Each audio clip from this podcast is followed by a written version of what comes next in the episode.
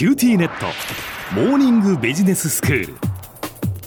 今日の講師は九州大学ビジネススクールでリスクマネジメントと企業倫理がご専門の平野琢先生です。よろしくお願いいたします。よろしくお願いします先生このところ明治大正時代に活躍した女性実業家、はい、広岡浅子さんの、まあ、生涯を通していろんなお話を伺っていますけれども今日もその続きということですね。はい。今日はその中でも教育活動に関してお話をしていきたいと思います。はい。朝子はですね、まあ、そもそも人の成長と自立のためには学問、知識、心の豊かさというものが必要であり、そのためにはやはり教育を受けることが重要だと考えていたんですね。うんで、この点、彼女の人生の様々な活動で、これは通じている信念であって、朝子は実は事業だけではなく、教育活動についても様々な功績を残しています。はいそのような、まあ、教育に関する功績の中で、まあ、最も有名なものとして挙げられるのが、日本女子大学の設立支援となります。うん日本女子大学、これまあ皆さんご存知のように日本初の女子高等教育機関としてまあ創立した組織で、現在も設立当初と同じ東京目白にあり、2022年で120周年を迎える非常に歴史ある私立女子大学となります。はい、私立女子大学で、まあ、唯一の理学部を有し、分離融合の学際的な教育環境を持つ、まあ、女子総合大学としても有名です。そうですよね。もういわゆる根性ですよね。はい、あの、そうですね。その、昔の言い方をすると、そうなります。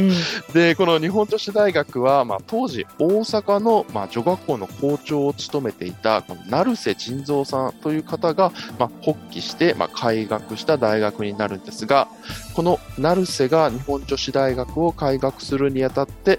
最も協力を得た人物が広岡佐子になります。さて、目白にある日本女子大学。大阪を本拠地としていた朝子はどのような形で設立に関わっていったのでしょうか？はい朝子とこの成瀬が出会ったのが1896年というふうに言われています。ちょうどあの、前お話しした朝子がですね、ウルノ炭鉱のリベンジをしている時期がちょうどこの時代になります。うん、当時、米国の海外留学経験を経て、まあ、女子の高等教育機関の必要性を深く感じていた成瀬は、日本においてその設立を考えていました。はい、そこで成瀬は実は地元の大阪で協力者探しに奔走していました。その過程で、成瀬は当時大阪で実業家として成功しつつあった広岡坂を紹介してもらい、二人は出会います。うん、ただし、会ったすぐに意気投合して女子大学の設立に動いたかというと、そうはいかなかったようです。朝子は当時を振り返ってこう述べています。成瀬先生という方が自分の家に来て、学校を設立したいから賛助してくれと言われましたが、当時は依然としてこれを助ける私には気持ちはありませんでしたというふうに解雇してるんですね。あそうなんですね。まあでも先生その女子の教育に対する思いっていうことで言うと2人は同じ思いだったでしょうけれどもなんでそんなに最初、うんと言わなかったんでしょうか、朝子は。はい、そこはあの不思議な点なんですが、まあ、おそらくなんですが、朝子の女子教育に対するやはり並々ならぬや強い思い入れがあったから、やはり簡単には認められなかったという理由が考えられます。朝子の実はその当時の回顧録を見てみると、当時実業家の朝子のもとには様々な人から女子教育機関の設立援助の申し込みが来てたそうなんですね。ただし、その多くは実現には至っていませんでした。はいその背景には持ち込まれる設立案の教育理念や学校設立の計画の具体性が朝子の求めるレベルになかったという点があったようです。朝子が求めるものは単に女性の教育機関を作ればいいというものではありませんでした。うん、女性が教養を身につけるのみならず、女性が精神的にも自立した存在として生きていける、まあ、そんな社会を作れる人材を生む教育、これを求めてたんですね。ただし、当時の、まあ、女性に対する、まあ、教育自体にあまり好意的ではない社会的風潮のもとで作られた女子教育機関の設立案、やはりこれは朝子を納得するには至らなかったようです。また、朝子は設立案の具体性にも厳しい目を持ってました。この辺はやはり実業家としてはやる限りは実現しなければならないという実業家朝子ならではの視点があったのではないかと想像します。うん、さらにこの成瀬さん、優れた理論家であり、教育に対する熱意は人方ならないものがあったものの、一説によるとかなり朴突とした人物であり、あまりプレゼンテーションはうまくなかったという理由もあったかもしれません。ではどうして朝子は成瀬を支援する気持ちになったのでしょうか？初対面では支援を考えなかった朝子に対して、成瀬はやはりプレゼンテーションが下手であるという自負もあったのかもしれません。自身の書いた本、その名も女子教育という本を渡します。はい。この本は、成瀬が設立活動を始める直前に、まあ、志を共にする盟友と書いた女子大学校の、まあ、設立主義書にあたるものでした。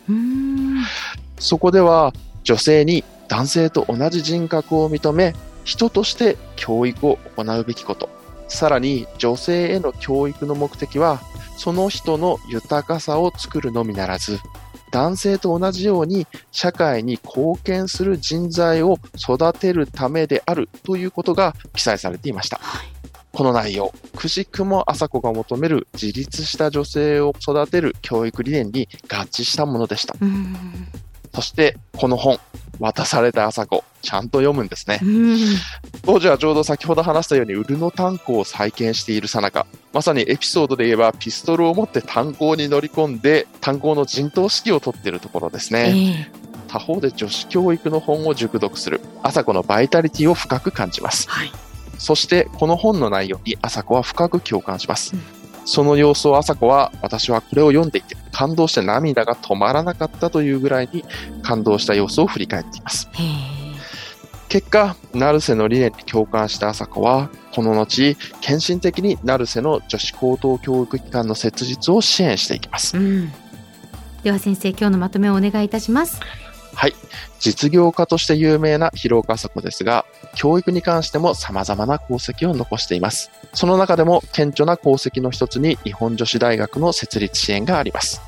いよいよ動き出した朝子と成瀬の日本初の女子高等教育機関の設立への挑戦。この挑戦はどのようになっていくのでしょうか？続きは後編にてお話ししたいと思います。今日の講師は九州大学ビジネススクールでリスクマネジメントと企業倫理がご専門の平野琢先生でしたどうもありがとうございましたありがとうございました